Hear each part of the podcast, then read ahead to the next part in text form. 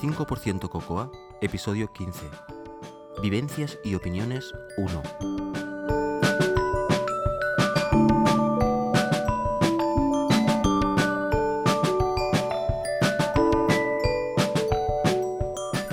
Hola, soy José Antonio Lobato y este es un episodio un poquitín especial.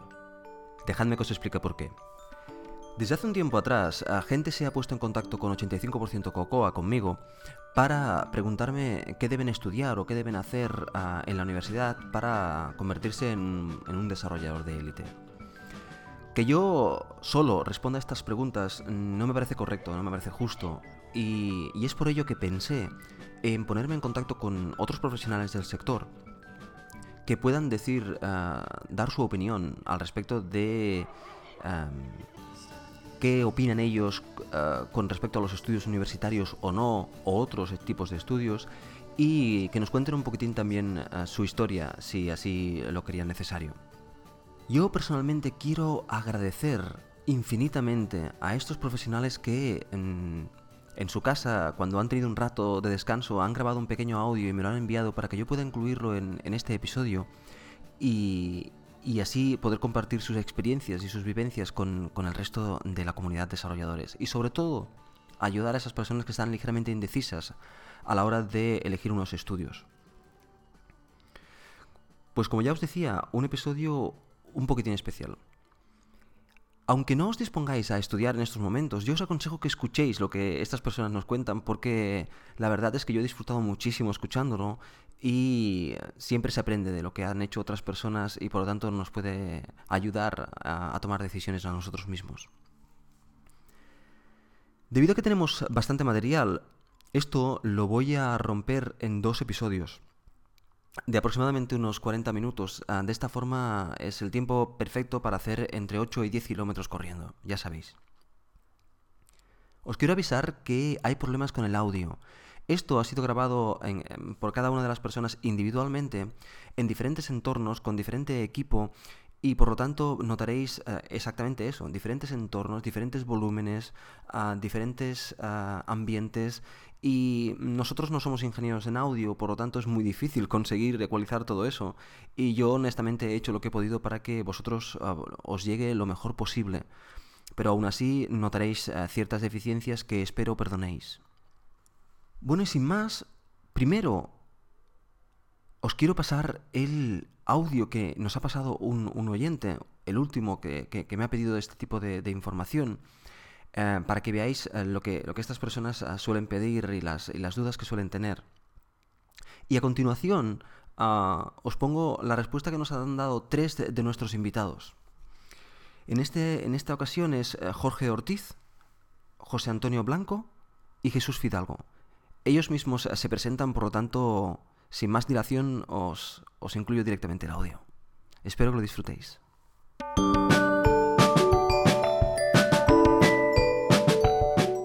Hola José, ¿qué tal? Soy Adrián Martín, Adri Martín en Twitter, y te escucho desde casi cuando empezaste. Creo que haces un trabajo excepcional y bueno, espero que lo sigas haciendo. Em, bueno, vamos a ir al grano, que no quiero quitarte tiempo de correr. me pongo en contacto contigo para intentar aclararme un poco y coger ideas. Eh, estoy en esa etapa de la vida un tanto importante en la que tengo que elegir qué estudiar.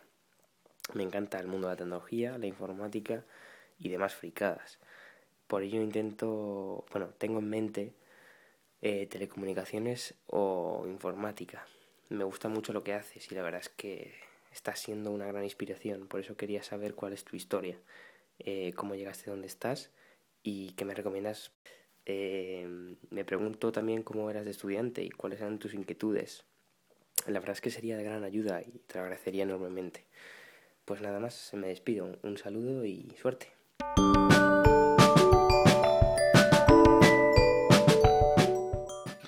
Hola, me llamo Jorge Ortiz y soy la persona que está detrás de Powwow, con dos W AU.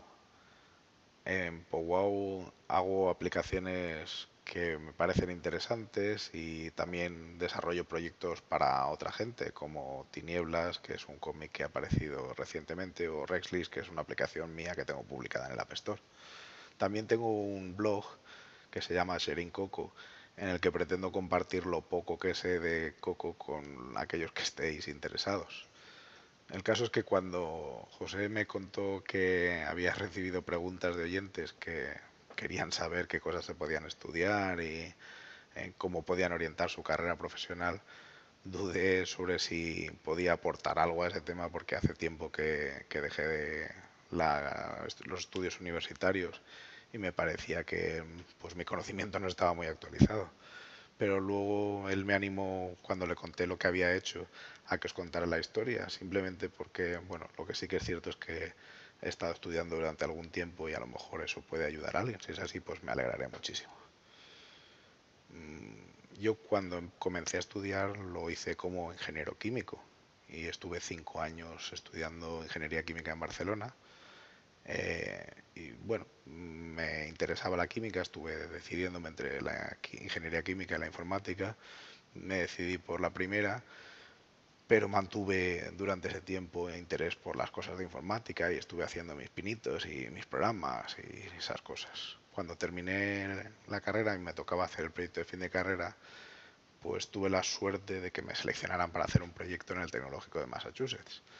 No porque fuera el mejor de los ingenieros químicos de la promoción, bastante lejos de ello, sino porque era la persona que, que sabía programar pues razonablemente bien de entre todos los ingenieros químicos. Ya sabéis que en el país de los ciegos pues, el tuerto es el rey.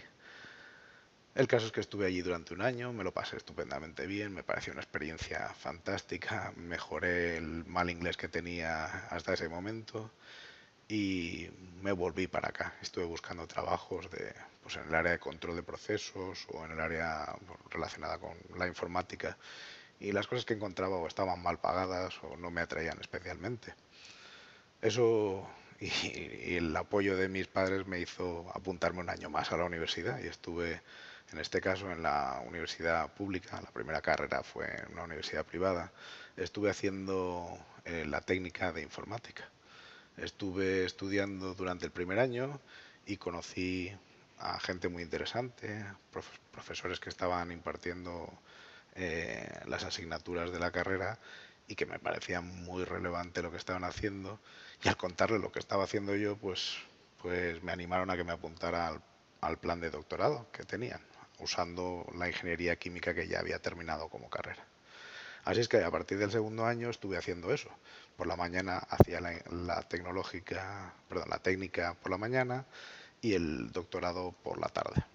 Eso duró dos años, trabajaba administrador en la universidad y cuando conseguí la suficiencia investigadora y estaba lo suficientemente harto de la universidad, pues me dejé aquello y me fui a otro sitio.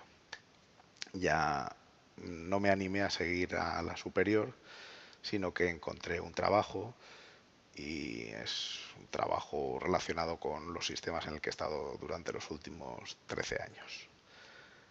Eh, cuando ya estaba en mi trabajo, todavía me picaba la mosca de querer estudiar alguna cosa más y quise terminar la parte, la superior de la carrera de informática y entonces me apunté en la UNED. En la UNED estuve haciendo algunas de las asignaturas, conocí también, bueno, en este caso de forma remota, a algunos profesores que me ayudaron mucho, pues la parte de informática gráfica, por ejemplo, en los que aprendí mucho, pero también quedé un poco decepcionado de la parte pues de otras asignaturas, en concreto recuerdo la de inteligencia artificial, que me pareció que era pues un, un, timo para vender libros, porque me parecía que el libro no estaba ni siquiera, o sea, no se podía leer página a página. Y en ese caso, vamos, en ese momento me apareció una oportunidad para estudiar o profundizar en temas de seguridad, que es a lo que me he dedicado durante los últimos años. Y estuve haciendo, pues, no sé si llamarlo un máster, aunque sí que ha tenido título como tal, con la gente del SANS Institute en Estados Unidos, pues asistiendo a cursos, sacándome las certificaciones, etcétera, para convertirme en un experto en seguridad y eso es lo que hice durante los dos años siguientes y lo que me hicieron dejar la parte de la UNED. Bueno, el caso es que creo que he probado todos los tipos de universidades que hay en España y he aprendido cosas muy interesantes. Luego he seguido aprendiendo cosas por mi cuenta. Me encanta aprender y creo que, que siempre es útil. cuanto a qué recomendar y cómo hacer, pues la verdad es que no soy quien para recomendar nada a nadie. Yo lo único que pienso es que aprender una carrera o algún tipo de titulación técnica, pues yo creo que puede ayudar para el tipo de trabajo que hacemos, pero no es imprescindible. He conocido eh, profesionales que eran excelentes, o sea, profesionales de auténtica primera fila, que tenían pues una FP o que tenían algún tipo de, cursillo, titulación paralela y que hacían un trabajo fenomenal también he conocido justo lo contrario, gente con titulaciones incluso con notas brillantes, porque a la hora de dar la talla pues se quedaban un poco lejos. Yo creo que al final lo que realmente importa es que hagas lo que hagas, pues que lo aproveches, que puedas mm, disfrutar de lo que estás haciendo porque te gusta y que en ese periodo pues sea un periodo rico con oportunidades de aprender y que cuando te ofrezcan cosas como, pues no sé, como participar en las NS Coder que se han montado en los distintos sitios o como eh, hacer un proyecto con algún amigo como una oportunidad para aprender, que lo aproveches. Mm, tengo poco más que decir, simplemente agradeceros que hayáis perdido estos minutos conmigo escuchándome, espero no haberos aburrido mucho y si estáis interesados podéis seguirme en Twitter como JD Ortiz o entrar en la web de Powwow con dos W AU o en Sharing Coco. Eh, muchas gracias y hasta luego.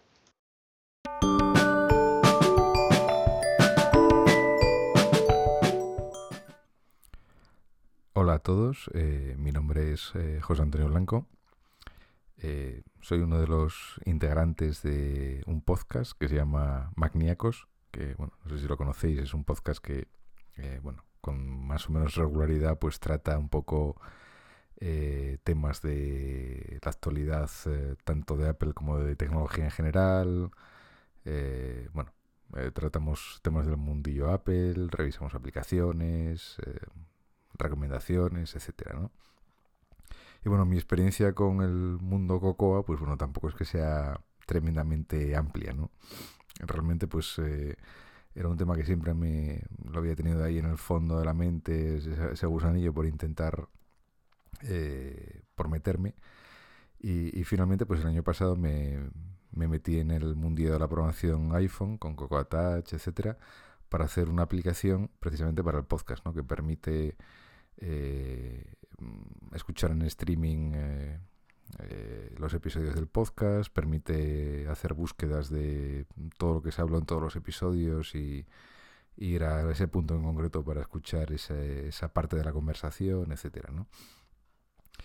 Y, bueno, lamentablemente esa, esa aplicación, pues eh, que bueno, ya supuso un, un, gran esfuerzo por mi parte porque era la primera vez que, me metía con, con, Cocoa y con, el, con la programación en el iPhone, etcétera.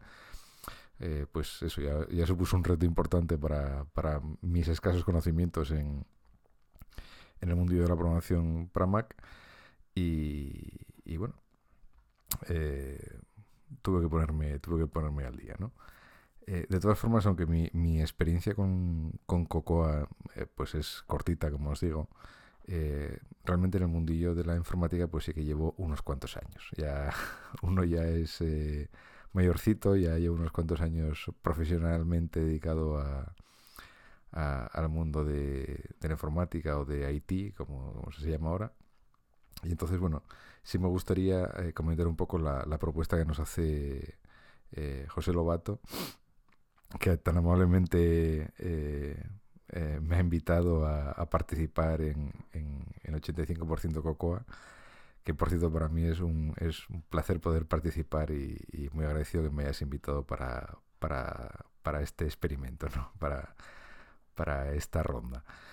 a ver, yo respecto a los a los estudios universitarios, eh, yo creo que de cualquier nivel, eh, sean de, bueno, tengáis en mente más o menos, eh, más o menos grado o, de, carrera, yo creo que siempre son muy necesarios, ¿no? Independientemente si queréis dedicaros a programar en Cocoa, programar en, en C Sharp, en Java, la tecnología al final es un poco... Eh, podemos prescindir un poco, o abstraer un poco lo que es la tecnología, ¿no?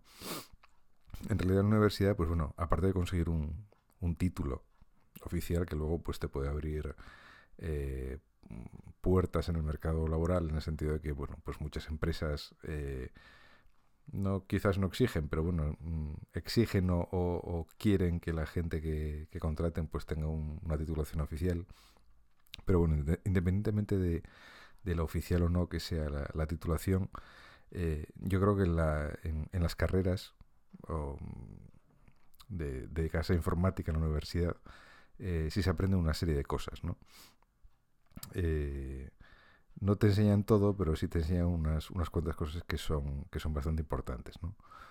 Yo creo que una de las más importantes es que te ayuda un poco a, pues a expandir tu mente. ¿no? Quizás te fuerza un poco, pues hay que mirar tecnologías o, o materias que, quizás por ti mismo pues no, no, las, no las mirarías. ¿no?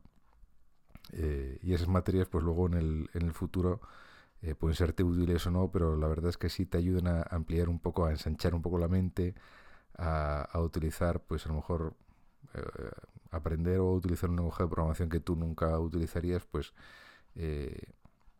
parece que no, pero ayuda, ¿no? Porque luego más adelante te das cuenta de que ah, gracias a ese lenguaje, pues, o a esa tecnología, se ha aprendido una serie de cosas que luego eh, parece que no, pero se pueden aplicar a, en, soluciones que, diseñes en otros lenguajes, en otras plataformas. ¿no?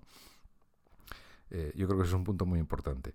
Eh, luego, otro punto muy importante es que yo creo que invariablemente de la universidad sales con un con cierto bagaje que creo que es más o menos estándar, ¿no? Pues sales con un cierto conocimiento de unas estructuras de datos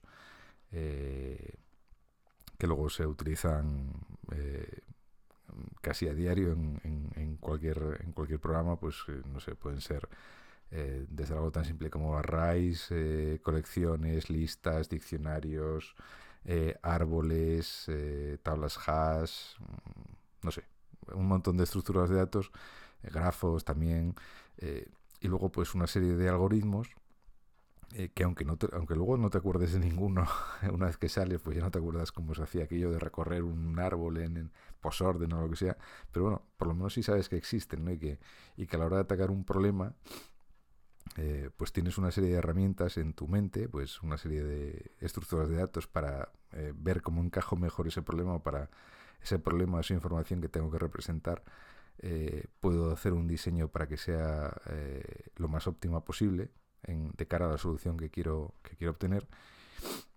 Y luego pues también tengo esas otras herramientas que son eh, pues un conocimiento de unos algoritmos que, que, ya están pensados, ya, ya son estándar eh, y que son soluciones probadas, pues no sé, pues por ejemplo eh, el quicksort para ordenar un, un array, ¿no? Pues no hay que reinventar la rueda, ¿no? Pues ya sabes que para ordenar eh, a raíz pues hay una serie de algoritmos de ordenación, cada uno con sus ventajas, sus inconvenientes y en función del el problema que quieras resolver en ese momento, pues sabes que puedes escoger este o este otro en función de tus necesidades, ¿no?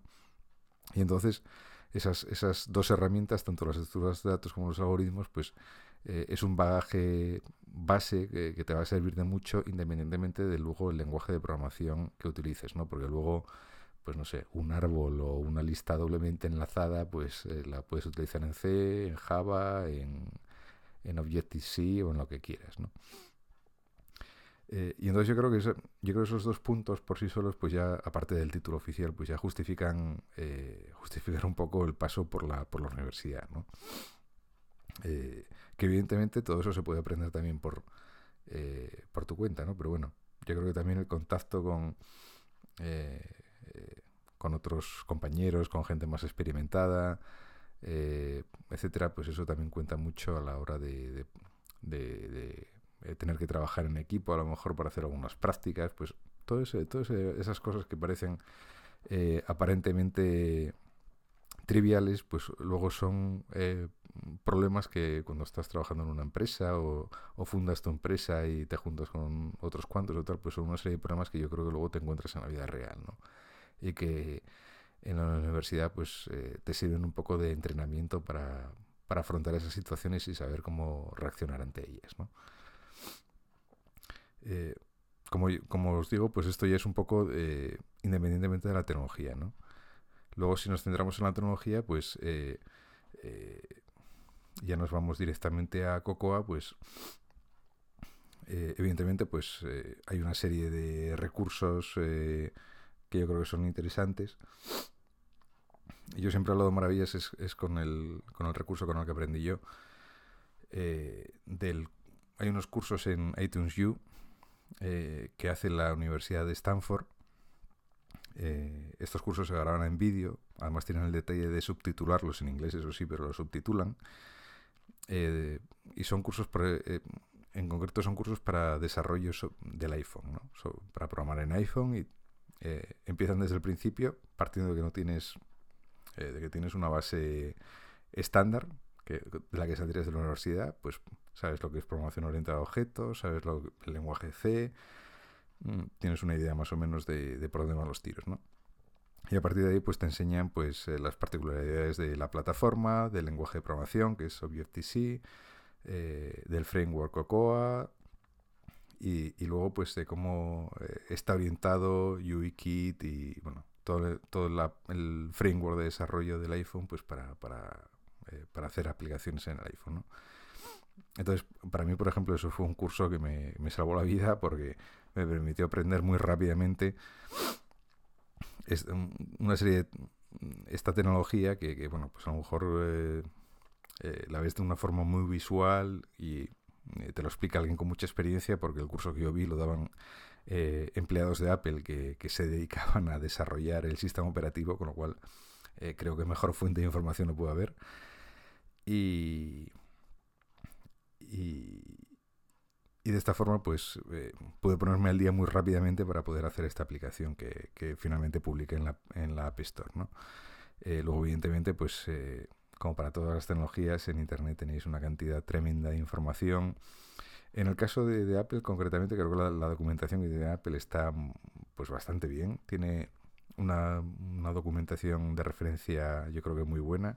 Y luego tiene un montón de artículos y de guías de programación y de estilo, etcétera. O sea, tiene documentación muy extensa y muy bien hecha, con lo cual es un buen sitio para, ir a mirar antes de, de, dar más vueltas, ver si la documentación oficial viene lo que estás buscando. Y luego, evidentemente, pues hay muchos y, excelentes libros que podéis encontrar en normalmente en inglés, eso sí.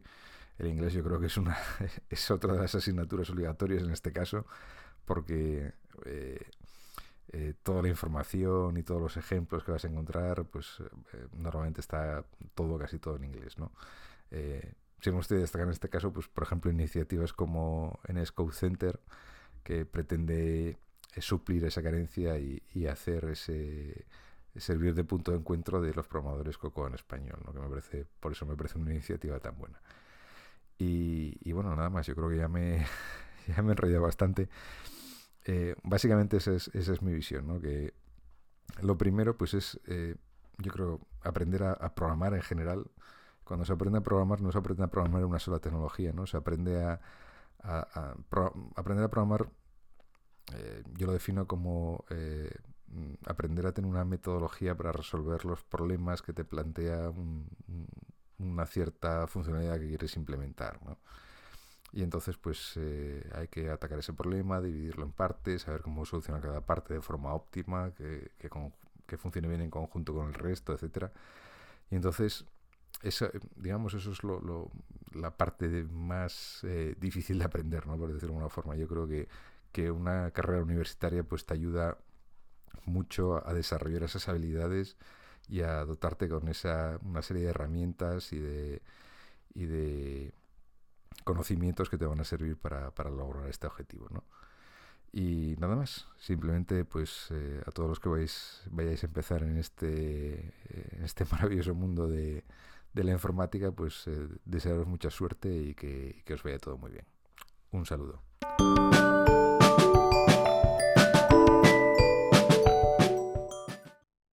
soy Jesús Fidalgo y me gustaría participar en el podcast 85% Cocoa de José Lobato. Eh, pues dando un poco de consejo a todas aquellas personas que se quieran iniciar en el mundo de la programación de Cocoa. Bueno, un poco de presentación personal. Yo soy, ingeniero industrial, estudié en Barcelona y trabajo de día en el mundo de, la automoción, programando en C para microcontroladores. Y por las noches eh, programo en Cocoa para Mac y he creado la aplicación Bats, que muchos de vosotros conocéis, ah, junto con, con, José Lobato en una aventura que se llama Binary Tricks. En fin, eh, mi opinión sincera es que seguramente no se necesita haber estudiado ninguna carrera para, ser un buen programador. Eh, yo creo que es algo que se lleva en la sangre. Y, bueno, un ejemplo claro es uno de mis héroes en este mundo, que se llama John Carmack, que es el que hizo Doom, hizo Quake, hizo algunos otros juegos más. Y, y bueno, este hombre abandonó la universidad al acabar el primer año, por ejemplo. Yo creo que, un buen programador se hace leyendo libros, picando mucho código, navegando, participando en, foros, en Twitter, en etcétera, etcétera, mirando código de los demás, de gente que sabe mucho y, nunca dejar de aprender, ¿no? Es, es, es lo que lo que yo he visto, lo que allí a mí, me han enseñado a la vida, lo que yo he sufrido en la carrera, lo que he sufrido por las noches dedicándome a, programar en Cocoa. Y bueno, es el consejo que voy a dar a los que quieran dedicarse Cocoa. lógicamente, si alguien que también recomiendo ir a la universidad, en una carrera, lo más lógico sería el, pues, elegir alguna de las, de las modalidades técnicas que hay, una ingeniería, unas matemáticas, físicas, etc. Ah, pero bueno, quizás la, lo que más te va a ayudar el hacer una carrera de este tipo es el saber enfrentarte a, problemas técnicos complejos. Eh, pero que nadie espere que, que, una carrera le, le, le le inculque unos conocimientos muy, muy profundos de programación. No va a ser así. Lo que sí le va a ayudar es a saber enfrentarse a grandes problemas y, seguramente solucionarlos. En fin, espero que, el consejo que os doy sea útil y, y nada, muchas gracias.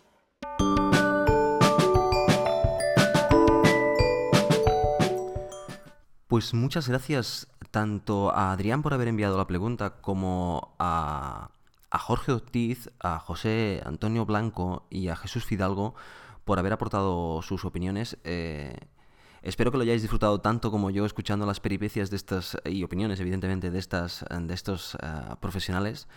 agradecerles otra vez eh, su participación y haceros saber que en el siguiente episodio, el episodio 16, que ah, montaré mañana y seguramente publicaré mañana, hay más opiniones eh, de más personas. Estos son un par de episodios un poquitín especiales, un poquitín em, se, desvían de la línea que lleva 85% Cocoa, pero he pensado que aquellas personas que no deseen escuchar esto simplemente pueden saltarlo y volver a, la línea de episodios normales que evidentemente continuará a, partir del episodio 17.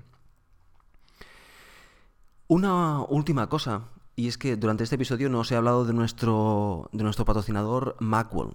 Y ah, lo quiero hacer ahora. Quiero hablaros de un artículo que ha salido en, en, el, número de, de, enero, en el cual hacen una comparativa de auriculares. Ah, lo aconsejo a todas aquellas personas que son ah, amantes de la música y les gusta la música, porque mm, aquí están evaluando auriculares de alta gama. Y eso siempre es una duda, el hecho de que eh, unos auriculares puedan ser útiles o no puedan ser útiles dependiendo de su precio, que si puedes pasar con más o con menos, bueno, eso es opinión personal, pero siempre es bueno saber la opinión de una persona que ha probado varios ah, auriculares de este estilo para que te pueda decir o te pueda encarrilar hacia elegir un tipo de auriculares.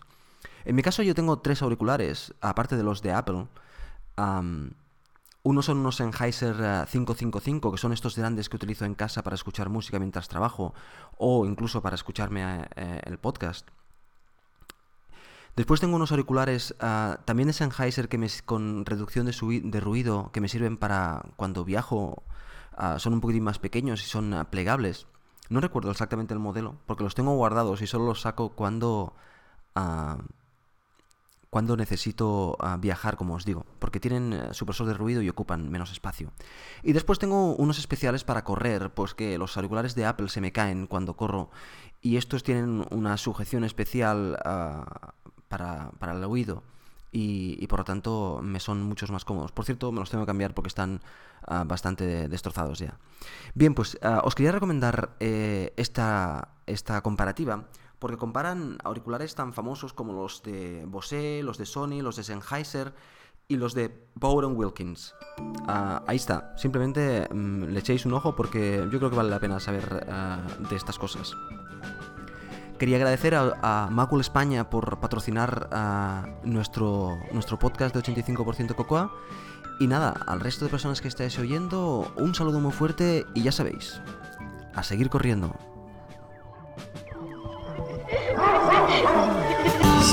Christmas.